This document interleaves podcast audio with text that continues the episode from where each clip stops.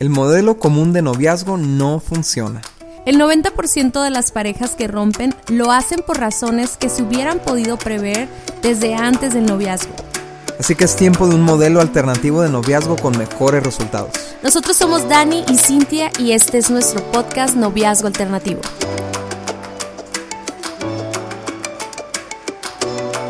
Hey amigos, ¿cómo están?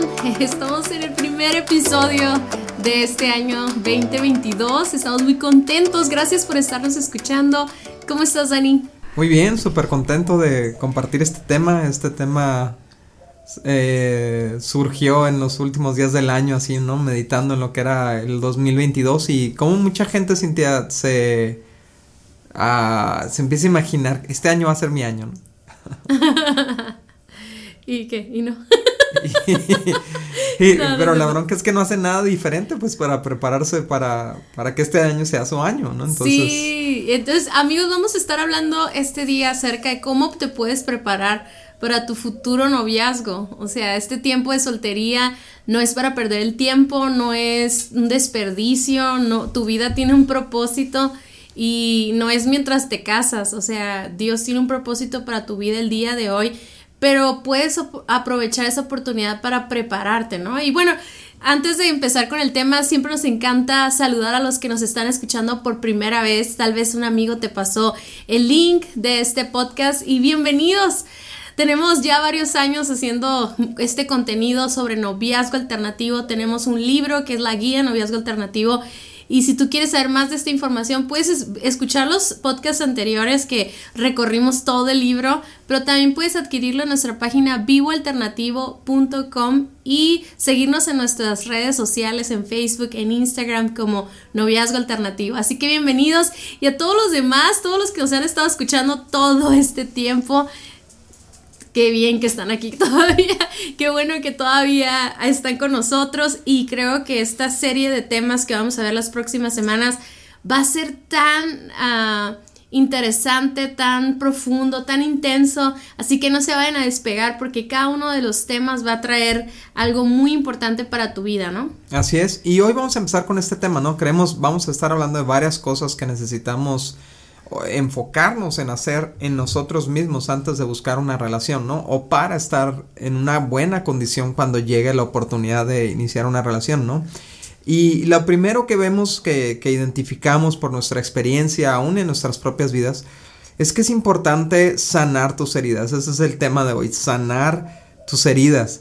Eh, Cintia, es bien común como, como los jóvenes eh, buscan quien, a alguien para que les sane sus heridas, ¿no? O sea, como si tu novio o tu novia fuera un paramédico ahí, ¿no? O sea, paramédico emocional, ¿no? Que venga y, y con su amor sane tus heridas, pero la verdad es que ninguna persona tiene esa capacidad fuera de Dios, ¿no? De, de, de sanar heridas.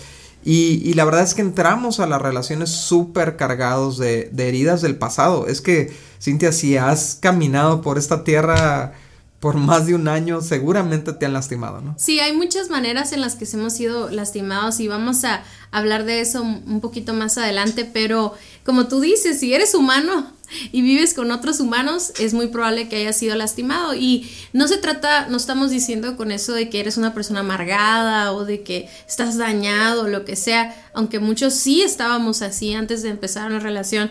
Pero más que nada es ser conscientes de que de que todo lo que tú vengas arrastrando de tu pasado va a afectar a tu relación presente, ¿no? Entonces, ¿cuántas relaciones no han fracasado porque antes de empezar no se tomaron un tiempo para sanar las heridas anteriores, ¿no?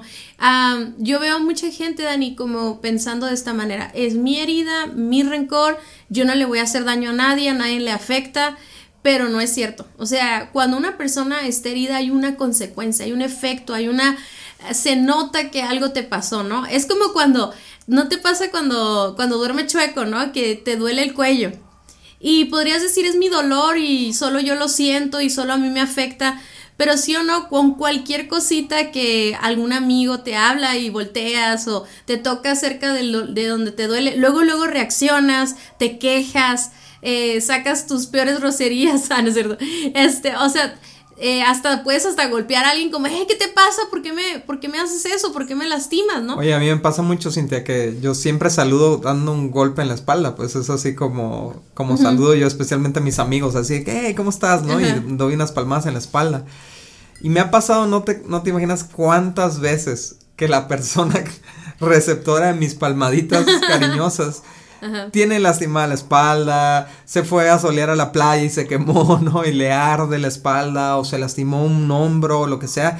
Y mis golpes cariñosos que en otro momento los hubiera recibido con mucho afecto, ¿no? Los, los, o sea, repele porque está dolida, ¿no? Exacto. Y lo mismo sucede con nuestras heridas emocionales. O sea, eh, dice la Biblia en Hebreos, dice que son como raíces que se hacen en lo profundo de nuestro corazón. De hecho, está en Hebreos 12:15, dice, tengan cuidado de que no brote ninguna raíz. Y fíjate la característica que dice, venenosa de amargura.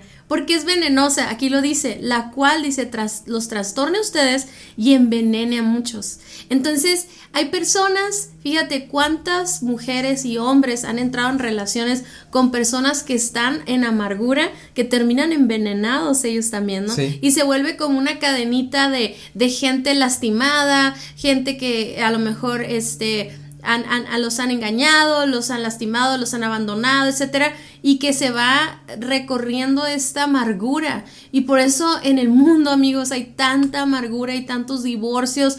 ¿Por qué? Por gente que no ha sanado sus corazones y, y se y utiliza a la otra persona como una muleta para poder salir de su amargura, pero no lo logra y termina contaminándola, ¿no? Entonces, hablando de esto, Dani, ¿Cómo puede afectar las heridas en, nosotros, aún antes de tener una relación de noviazgo? Sí, pues es que una persona herida es una persona que, reacciona, o sea, se la pasa reaccionando, ¿no? O sea, no es una persona que, que sus ah, respuestas son pensadas, meditadas, son, respuestas emocionales, muy emocionales, porque eh, así como tan, ah, como, como podemos ver esa respuesta que decía un amigo donde le pega la espalda y le duele y tira un manotazo, y es una respuesta casi casi involuntaria, ¿no? Así es de reactiva una, una persona que tiene heridas en el corazón, ¿no? De repente estalla y no sabes ni por qué, o de repente se deprime y no sabes ni por qué, o de repente se aísla y no sabes ni por qué. Y ahí está la otra persona tratando de averiguar qué tiene, ¿no? ¿Por qué se enojó? Por, ah, ni el caso, no era para tanto. Pero es que en su corazón se amplificó ese acto, esa circunstancia, esa palabra que el novio o la novia dijo, ¿no? Entonces nos vuelve una persona reactiva. Me imagino como, perdón, como si estuvieras como con un vaso lleno de agua y que con la primera gotita que le cae, ya se, se derrama, ¿no? Entonces es una persona, como tú dices, muy emocional. Es reacciona a cualquier cosa que sucede aún si no significa lo que esa persona piensa que significa. Exacto, ¿no? Y la, lo segundo que sucede cuando traemos heridas es que nos volvemos personas defensivas, ¿no? Siempre a la defensiva, siempre esperando ser lastimados, siempre buscando un ataque en todo, en cualquier palabra, en cualquier comentario, en cualquier acción, siempre lo interpretamos como un acto en nuestra contra, ¿no? ¿Por qué? Pues porque fuimos victimizados, tal vez, ¿no? Fuimos lastimados y heridos y entonces de alguna manera cuando no hemos sido sanados, siempre estamos preocupándonos porque no nos vuelvan a lastimar, pues. ¿Sí me explico? Pero de una manera enfermiza, ¿no? Obviamente valemos y no nos vamos a exponer a una relación dañina y tóxica y agresiva, pero te estoy hablando de una en una situación normal conviviendo normalmente con un ser humano. Si tú eres una persona que no has procesado tus heridas, que no has sanado tus heridas, siempre vas a estar a la defensiva. Sí, es que una persona que está sana puede guardar su corazón y a lo mejor ni va a hablar, ni va a decir nada, ni va a tener actitudes. Pero cuando estás a la defensiva es porque vas a defenderte, a tirar trancazos, o sea, con tal de no ser lastimado. Sí, ¿sabes que he notado mucho en este punto, Cintia? Que eh, somos personas que asumimos que la otra persona quiere lastimarnos. O sea, nosotros asumimos la motivación de la otra persona, ¿no? Cuando nos quiere, cuando nos dice algo, nosotros interpretamos la motivación. Pero aún así, peor, lastimas. O sea, en vez de que la persona ni tiene ganas de lastimarte ni está provocando ni nada. Lo planeó. Pero tú lastimas antes de que alguien te pueda lastimar a ti. Cierto. cierto. Y, y, son personas que justifican, Dani. O sea, esas reacciones las justificamos. O sea, yo voy a decir por todos porque a veces nos puede pasar que, justificamos esas reacciones. O sea, nos hemos creído, nos hemos victimizado tanto que ya ni siquiera pedimos perdón por lo que uno lastimó a la otra persona, porque tú lo ves como un acto de defensa. Eres una víctima y, y, tú, y tú estás reaccionando y no, y no hay manera de que tú reconozcas tus propios errores y tus propias maneras de, de, de lastimar a otros, ¿no? Pero mira, Dani, otra forma que afecta nuestras heridas es que nos vuelve personas fácilmente lastimables. Así es, ¿y eso qué significa? Que cualquier cosita hace crecer las heridas de nuestro corazón. Y, eso pasa cuando tú estás herido físicamente, ¿no? O sea, eh, constantemente te estás lastimando donde estás lastimado. ¿No es cierto? Donde te muerdes. Sí, por ejemplo, cuando tienes estas como ampollitas que se te hacen en la boca, ¿no? De que te mordiste un cachete se te inflama esa, esa mordida y entonces la estás mordiendo constantemente y te la pasas ardido y llorando hasta que no sana, pues. Entonces, lo mismo pasa con una persona que ha sido herida emocionalmente, cualquier cosita le lastima, cualquier comentario le, lastima, cualquier actitud le lastima. Y entonces te vas, yo sé que soy un poquito a lo mejor rudo esto que voy a decir, ¿no? Pero nos vamos como, como perros atropellados a lamernos las heridas y, ay, pobrecito de mí, mira, otra vez me lastimaron y todo eso. Y te y, chupas la herida, pero no la, no la sanas. Pues. Sí, y está infectada, ¿no? o sea, y siempre va a haber más herida y va a haber más enfermedad. Sí. Y, y, y algo que yo quiero decirles es que algo que yo he descubierto en los últimos meses es que las heridas de nuestro corazón vienen por, por el pecado de nuestros corazones, o sea, y no tanto el pecado de la otra persona que tal vez te falla, te roba, te lastima, te abandona, etcétera, sino el pecado de, de poner a las personas en el lugar de Dios. O sea, empezando por eso. Entonces, cuando tú eres lastimado porque pones a las personas en el lugar de Dios, por ejemplo, en relaciones codependientes, una vez que tú eres una persona codependiente, cualquier persona que llegue a tu vida la vuelves a poner en ese lugar de Dios. Exacto. ¿Y qué significa que lo pongamos en el lugar de Dios? Que le damos todos los atributos que Dios tiene. que es perfección. Que es perfección, que tiene todo el poder, que puede estar en cualquier lugar, que lo sabe todo. Y entonces, como esa persona nueva que quieres poner en ese trono, que solo le pertenece a Dios, es un pecado, o sea, es, un, es, es idolatría a una persona. Sí, son expectativas irreales que esa persona jamás va a poder cumplir. O sea, y es completamente seguro que te va a fallar. Exacto. Te va a fallar. Entonces, como tú ya fuiste lastimado en eso, yo, tú ya batallas con esa área de tu vida, con rendir tu corazón a otras personas, esa persona, aunque sea buena, aunque lo intenta hacer lo mejor posible, no va a poder cumplir las expectativas de esta persona y por eso se convierte en una persona fácilmente lastimable. Y aparte, o sea, te encuentras a veces con personas que sí son personas que son, también fallan, pero que también lo hacen a propósito, que también traen sus propios rollos, sus problemas de, de sexualidad o sus problemas de, fidelidad, etcétera, áreas, áreas de carácter y que también están heridas, y entonces se vuelve una bomba, ¿no? ¿Por qué? Porque se vuelve un problema. Eh, Sabes, a mí, a mí me duele mucho ver parejas, Dani, que que no se dan cuenta de eso y que sienten que ese sacrificio, ese amor sacrificial, es estar aguantando sus heridas y, sus, y, la verdad, eso a mí se me hace como bien loco, o sea, porque no se trata de eso, o sea, yo puedo perdonarte a ti todo lo que tú me falles y todo, pero no, no, no se trata, no es una situación tóxica en donde tú estás lastimado y yo estoy lastimado y nos estamos haciendo pedazos, ¿no? Ajá. Pero bueno. Y, eso, y es que, Cintia, cada quien tiene la responsabilidad de sanar. O sea, cada quien. Tú no le puedes echar esa responsabilidad ni a quien te lastimó, ni a quien eh, va a ser ahora tu novio o tu novia, ¿no? La cuarta cosa que sucede cuando estamos heridos y cómo puede afectar una relación es que nos volvemos unas personas hirientes, ¿no? Porque nos hirieron. Entonces, eh, ¿qué pasa? Eh, con la forma en la que fuimos tratados, tratamos, con la forma en la que fuimos lastimados, lastimamos, eh, de alguna manera le estamos cobrando a la nueva persona lo que nos hizo la persona anterior, ¿no? Muchas veces eso sucede cuando sales de una muy mala relación de noviazgo y entras a la siguiente y con esa persona descargas todo, ¿no? O inclusive muchas veces descargamos hasta lo que nuestros papás nos hicieron, ¿no? Sí, una de las cosas que vamos a hablar en otros episodios es hablar sobre la inseguridad, pero en las heridas del corazón te vuelven una persona muy insegura. Sí, sí, claro. Te, hacen sentir que te van a rechazar, que te van a abandonar, que no va a durar, que se va a ir con otra persona. O sea, dependiendo de lo que hayas vivido en las relaciones anteriores o incluso no solamente, como lo vamos a ver ahorita, no solamente con noviazgos, sino con tus padres, tus hermanos, tus amigos, con la gente que te rodea. Esa persona a la que les eh, le tienes que entregar tu corazón de alguna manera en el matrimonio, no lo puedes hacer, te vuelves una persona como con espinas, o sea, en cualquier cosa lastimas a la otra persona, ¿no? Y me encanta una frase que escuché hace mucho tiempo de que nosotros no somos responsables de, la, del acto que nos lastimó, o sea, de la persona que decidió lastimarnos, pero sí somos responsables de, de, querer continuar o de caminar con la herida, o sea, porque la eso me acordé ahorita que decías, ni siquiera la persona que te hirió es responsable de sanarte. O sea, obviamente queremos, qué padre cuando nos piden perdón las personas, cuando se sana la relación, pero si nunca lo hace, es tu responsabilidad sanar, ¿no? Exacto. Y, y, yo quiero decirles, e, este tema es tan importante porque no solo aplica al noviazgo, sino al matrimonio. O sea, nosotros lo vemos en nuestras propias vidas. Yo puedo ver varios momentos, varios momentos en los que en los que tuvimos alguna crisis matrimonial por heridas de mi pasado que no había sanado ni siquiera en el noviazgo ni siquiera antes del noviazgo, ¿no?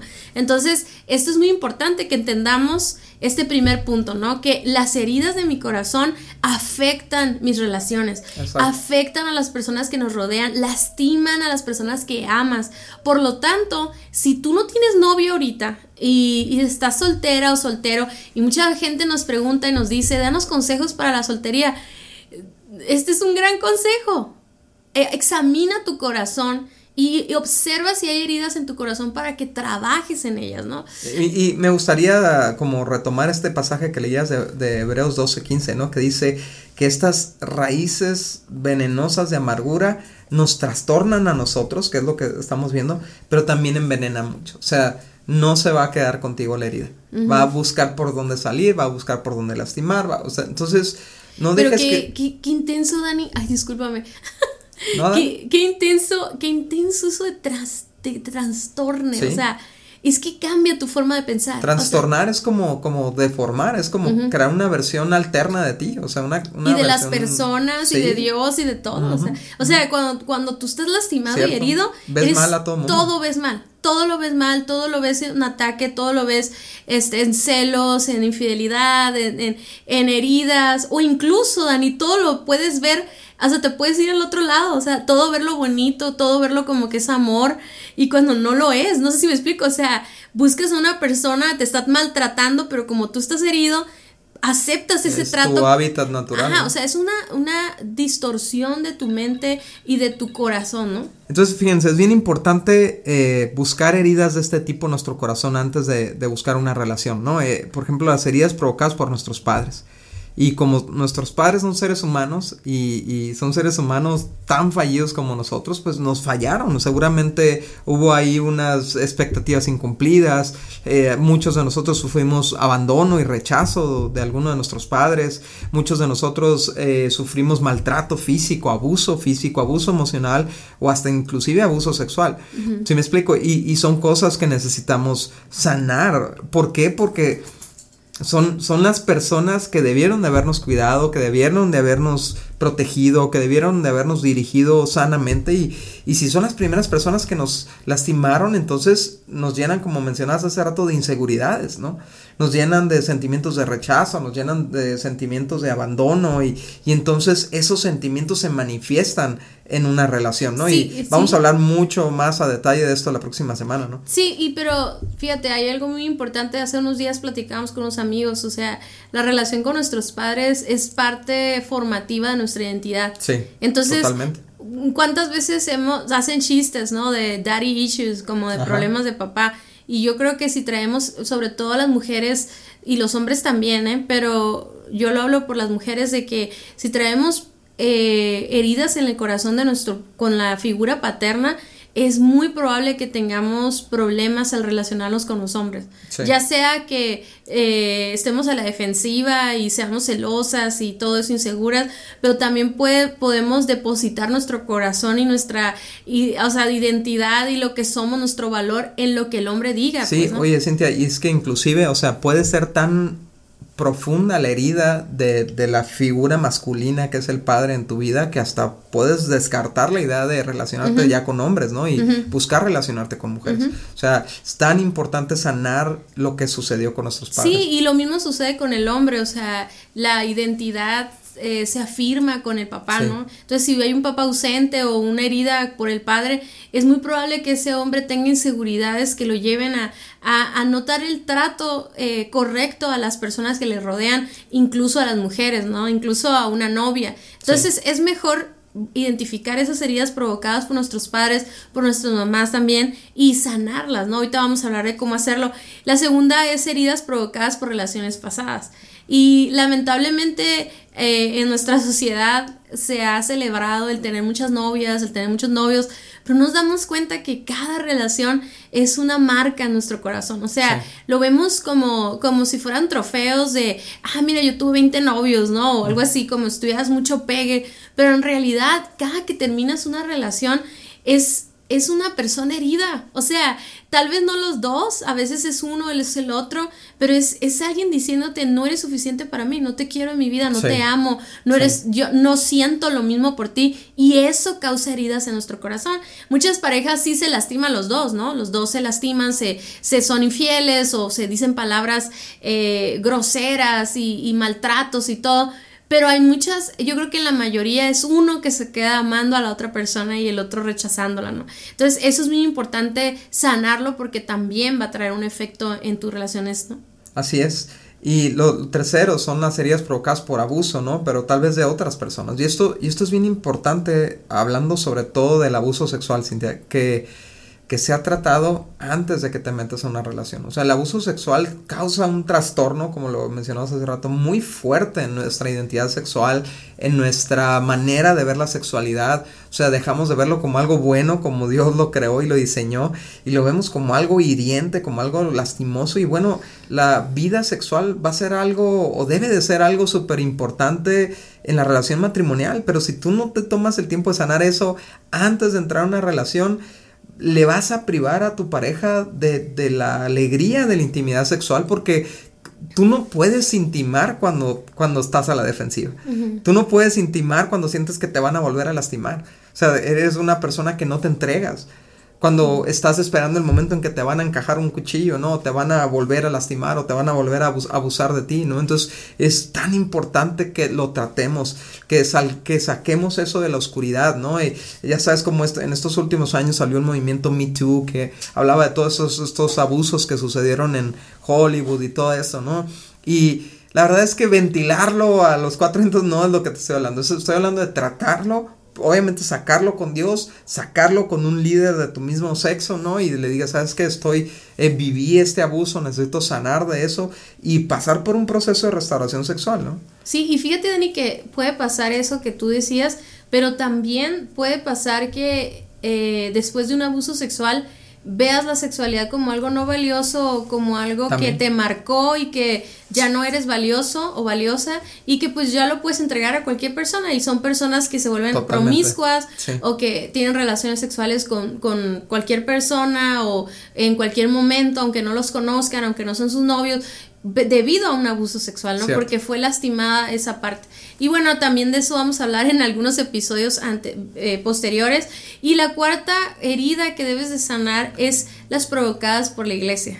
Y está bien padre este punto porque si algo necesita una pareja cristiana que quiere tener un noviazgo sano, es límites y necesita tener una autoridad espiritual en su vida. Una cobertura. Una cobertura. Y si no, y si fuiste lastimado por un líder espiritual, o sea, por alguna persona, incluso si dentro de tu grupo de jóvenes tuviste una relación de noviazgo y se hizo un chisme o se, se manejaron malas cosas, etcétera, eso es tan común. Yo no quiero que pienses que eres el único el que le ha oh, pasado. es, oh, muy común porque somos humanos porque somos una comunidad, porque no todos saben manejar, las cosas, ¿no? Entonces es muy importante que si tú fuiste lastimado por un miembro de la iglesia, ya sea los pastores, los hijos de pastores, los líderes de alabanza o, o algún amigo, amiga que, que, que tuviste un problema dentro de la iglesia, es importante que sanes eso porque en tu futura relación de noviazgo tú vas a necesitar una cobertura para tu noviazgo y necesitas tener una iglesia, tener un, líder. Entonces, si tú no sanas eso, entonces vas a tener una relación de noviazgo escondidas o la vas a tener sin protección. Exacto.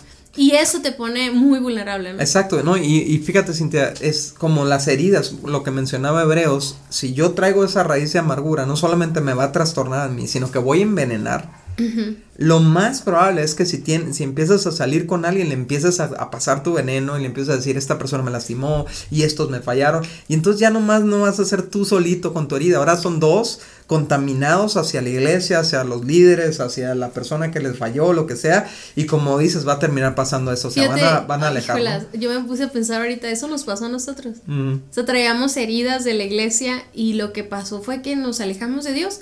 Porque nos, nos, nos ayudamos en nuestras heridas, o sea, nos, nos, apoyamos en nuestras heridas, ¿no? Y en vez de uno que uno o el otro nos, nos nos jaláramos hacia la iglesia, hacia, los límites, a perdonar. No, los dos nos ayudamos en nuestras heridas y, y, terminamos muy mal. O sea, qué impresionante, qué importante es el sanar esas heridas, ¿no? Bueno, entonces, una vez que, que identificas esas heridas como las que acabamos de hablar, a eso le puedes agregar otras personas, otras situaciones. Amigos. Pero en este caso estamos como nada más resumiendo algunas importantes, ¿no?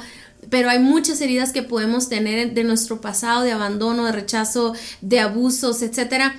Ahora, ¿qué hacemos? ¿Cómo sanamos estas heridas? Porque queremos que este año tú trabajes en eso. Y eso no va a ser nada más por escuchar este podcast y hacer una oración que es muy poderosa, sin embargo, vas a tener que trabajar, porque el perdonar es una decisión, pero el proceso de sanidad lleva tiempo, dedicación, y aquí te vamos a dar algunos, algunos puntos que, que tú tienes que hacer este año. Para esto nos vamos a basar en Efesios 4, 31, 32, donde dice, líbrense de toda amargura. O sea, la amargura no es para que habites en ella, para que la guardes en tu corazón, es para que te deshagas de ella lo antes posible porque esto te va a llevar a, dice aquí, a furia, enojo, palabras ásperas, calumnias y toda clase de mala conducta. Por el contrario, y aquí viene la fórmula de lo que podemos hacer para sanar nuestras heridas, sean amables unos a otros con otros, sean de buen corazón y perdónense unos a otros, tal como Dios los ha perdonado a ustedes por medio de Cristo, ¿no? Y, fíjate, funciona increíblemente esto. Son, son cuatro cosas que tienen que suceder. Bueno, ¿qué son? Sí, tres cosas, ¿no? Pero, pero si, si las volteamos y empezamos por perdonar a quien nos ofendió, ¿no? Y dice, como Cristo me perdonó a mí, como Dios me perdonó a mí, ¿no? A través de Cristo.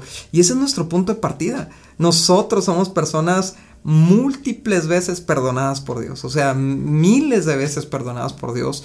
Entonces, eso nos da el poder para perdonar a otros ese es nuestro punto de partida. Yo sé que quien nos está escuchando ha vivido cosas que lo más lógico que puedo decir es, es que yo no puedo perdonar esto. O Dani, es que tú no sabes lo que a mí me hicieron. Tú no sabes cómo me traicionaron, cómo me lastimaron, cómo abusaron de mí. No, yo no sé, pero Dios sí sabe. Y Él te está diciendo, tú puedes perdonar. Y Él te está diciendo, yo te perdoné a ti cientos y miles de veces y, te seguiré perdonando para que tú también puedas vivir en perdón. Sí, es que lo único, yo he llegado a la conclusión que para poder perdonar a nivel que Dios nos perdona a nosotros, tenemos que tener una revelación de nuestro propio perdón. Porque aún esos, esas heridas provocadas por pecados de otras personas fueron perdonadas en la cruz. Entonces, cuando yo no puedo perdonar, yo digo, yo no voy a perdonar me estoy poniendo por encima de, la, justicia, de, la justicia de Dios y eso, pues aguas, ¿no? O sea, entonces yo sé que muchas veces pensamos que perdonar es olvidar o perdonar es ir y relacionarte con esa persona y no lo es. Perdonar es renunciar al derecho que tú tienes de estarte vengando. Y esa venganza que uno quiere cobrar a la otra persona es impagable porque no hay ¿Cómo puedes calcular cuánto tiempo, cuánto enojo, cuánta amargura tengo que vivir para poder terminar de pagar la deuda a esa persona contra, que tiene conmigo, ¿no? Entonces, es mejor renunciar a esa venganza, es mejor renunciar a esa deuda que tiene esa persona y eso es el perdón, ¿no? Decidir perdonar a la persona que me ofendió, es decir, ya no me debes nada. No significa que se me va a olvidar. Sin embargo, está científicamente comprobado que cuando perdonamos, esas, esas, uh, esos recuerdos van perdiendo fuerza eh, en nuestras neuronas e intensidad en nuestra mente y poco a poco empiezan a ser insignificantes y se olvidan, porque realmente ya ya no tienen esa fuerza. Mientras, mientras estamos en la amargura y las estamos recordando y las estamos afirmando, estamos lastimándonos a nosotros mismos y estamos lastimando nuestra manera de vivir, como lo decíamos ahorita, estamos lastimando nuestra manera de ver el mundo, de ver a Dios, cómo nos vemos a nosotros mismos. Por eso nos conviene y, Dios nos exhorta y nos anima y nos instruye en perdonar Perdona, ya no vivas en ese rencor, ya no vivas en esa herida del pasado, ya no te pertenece, ya pasó, vive mejor lo que viene el futuro. Exacto. Y me encanta porque lo siguiente que dice, ¿no? De atrás para adelante, sean de buen corazón. Y esto, esto a mí me habla de una intencionalidad para asegurarnos que nuestro corazón está bien. Entonces, el, el, enemigo de nuestras almas obviamente va a querer recordarnos nuestro pasado para mantenernos encadenados a él. Pero ser de buen corazón significa confrontar mis pensamientos de amargura. O sea, si me llega un pensamiento, no, no me pongo a platicar con él. La Biblia habla, ¿no? De cómo dice, no dejes que se ponga el sol cuando estás enojado no le des lugar al diablo, dice, ¿no? Porque cuando nosotros retenemos un pensamiento de enojo, de amargura, empezamos entonces a conversar y, y, por qué me hizo eso y, si yo fui tan bueno y empiezas a, a lamer las heridas, no, ahí te tienes que confrontar y decir, yo ya perdoné no voy a albergar estos pensamientos de odio, de rencor, de coraje, de molestia. No voy a pensar en maneras de lastimar a esta persona. No voy a chismear contra esta persona. No voy a hablar mal de esta persona porque yo quiero ser de buen corazón. Sí, no le das cabida en tus pensamientos. Y es que el perdón es muy similar al amor. Es una decisión. Exacto. Entonces, así como hoy tal vez puedas decir, es que no siento amar, pero amas por decisión Así es, yo perdoné, tomé una decisión en el pasado, yo dije que perdonaba, por lo tanto no le doy lugar en este momento, ¿no? Y es, es tener ese buen corazón que perdona. Y, número tres, si es posible ser amable con quien te lastimó. Y, no significa que me tengo que ir a, a, relacionar con alguien que tal vez abusó de mí o todo, pero estamos hablando con las personas con las que te relacionas. O sea, eh, a veces con este ejemplo, Dani, cuando decimos eh, ser amables con la persona que te lastimó, siempre nos imaginamos en los casos extremos que son mínimos, pero que en realidad estamos hablando con tus papás, con los que vives hoy, tus hermanos, tus amigos de la escuela que ves todos los días, o sea, esas personas que te lastimaron, ahora tú tienes la responsabilidad de ser amable con ellos. ¿Qué significa? Soy una persona compasiva, o sea, les hablo bien, no les volteo la cara, no ando chismeando de ellos. Y, no significa, te decía ahorita, ah, en el caso de los amigos, ¿no? Tal vez hay amigos que no te conviene tener, pero tus padres tienes que amarlos, ¿no? Y, tratar de reconstruir esa relación, si es posible, hablar con ellos, o sea, pedir perdón o decirles, te perdono, o sea, yo, yo me tardé demasiados años en decirle a mi papá, no me debes nada, ya no me debes nada. Se lo dije años después y luego me quedé pensando cómo él había cargado con esa responsabilidad y tal vez tú pudieras, ese joven que vive con sus papás y todo, pudiera ser el agente de cambio de tu oh, casa. El oh, simplemente el hecho de mostrar amabilidad y demostrar que no estás cobrando ninguna deuda y que tus papás puedan volver a verte a los ojos o volverte a abrazar y volver a relacionarte contigo, ¿no? Me encanta, Cintia, porque yo lo veo en ti esto de la amabilidad, pues cuando tú estás con tu papá, eres bien amable con él, eres bien atenta, bien linda, bien cariñosa. Quien, quien apenas te conoce y ve eso, jamás se hubiera imaginado que tú viviste cosas bien difíciles con tu papá, ¿no? Y, y eso es porque Dios sanó tu corazón. Entonces, la amabilidad es ir al, otro lado, pues. A, ir al lado donde, donde damos gracia, ¿no? Y, o sea, misericordia es, el acto de perdonar, pero gracia es darle a la persona lo que no se merece. Esa amabilidad, ¿no? Y, y aún una persona que, que, ya no deba de estar en tu vida, que ya no debe ser, un, o sea, por, por su toxicidad, ya no debe estar en tu círculo íntimo pero si te la encuentras en la calle, tu reacción es ser amable, porque dice la Biblia, en lo que a mí concierne, yo voy a estar en paz con todos, ¿no? Entonces, a lo último es, si es necesario, busca ayuda. Busca apoyo, si es necesario, eh, apóyate de un líder espiritual. Algunas personas inclusive tienen que ir a terapia para darle seguimiento a, heridas muy profundas y procesarlas y sanarlas. Nada más asegúrate que esa terapia que estás recibiendo o ese apoyo emocional es, un, es una terapia que no te permite quedarte en la victimización. Así es. es, es, una, es un enfoque de sana, perdona, libérate, avanza, ¿no?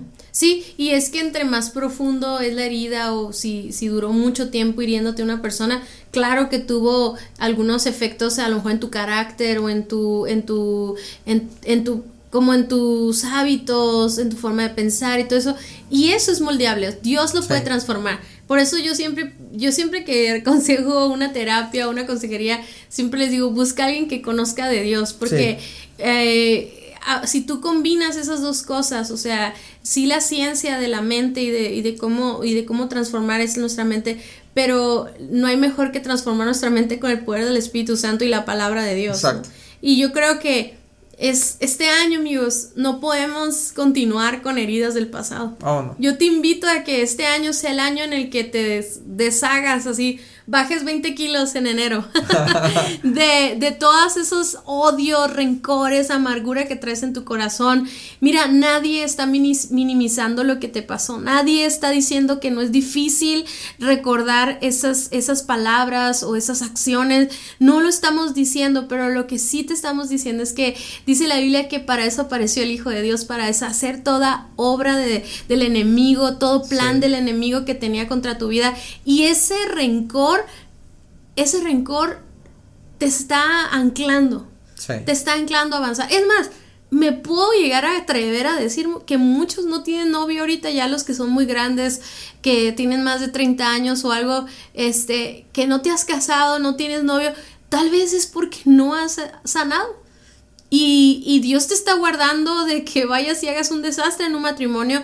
O a lo mejor eres tú mismo o misma quien está estorbando para poder conocer a alguien más porque no has perdonado. Sí, y, y, transpiras amargura, ¿no? Y me encanta lo que dice la Biblia, el corazón alegre hermosea el rostro. Así es, entonces la, también la, un corazón sano trae juventud, trae alegría, trae jovialidad, o sea, es, es un corazón que ve todo positivo, es una persona que ve lo mejor de las personas, o sea, no sé, yo siento que este año es tu año para perdonar, para sanar, para liberarte, para volver a ser amable con esas personas que te hirieron, para avanzar. Simplemente dice la Biblia que, eh, dice Pablo, yo olvido el pasado, o sea, volteo a la meta, hacia enfrente y avanzo. Y así avanzo. Y así avanzo. Pero es necesario soltar el pasado. Ya no podemos vivir eh, en amargura. Yo creo que si tú y yo no somos, somos hijos de Dios, somos, debemos ser las personas más perdonadoras que existen en la tierra y, y, bien padre porque si tú perdonas todo el pasado y te haces libre, eh, te vuelves un perdonador, eh, te vuelves una persona que en cuanto te hieren, en cuanto te lastiman, perdonas y así podemos ser felices, ¿no? Así podemos ser alegres, así podemos caminar y avanzar en el propósito de Dios para nuestras vidas. Muchas gracias por haber escuchado nuestro podcast. Para nosotros es muy importante escuchar tus comentarios y dudas. Te invitamos a conectarte a través de nuestro Facebook e Instagram Guía de Noviazgo Alternativo o nuestra página vivoalternativo.com. Si el tema de hoy fue de ayuda para ti, compártelo con todos tus amigos. Hasta la próxima.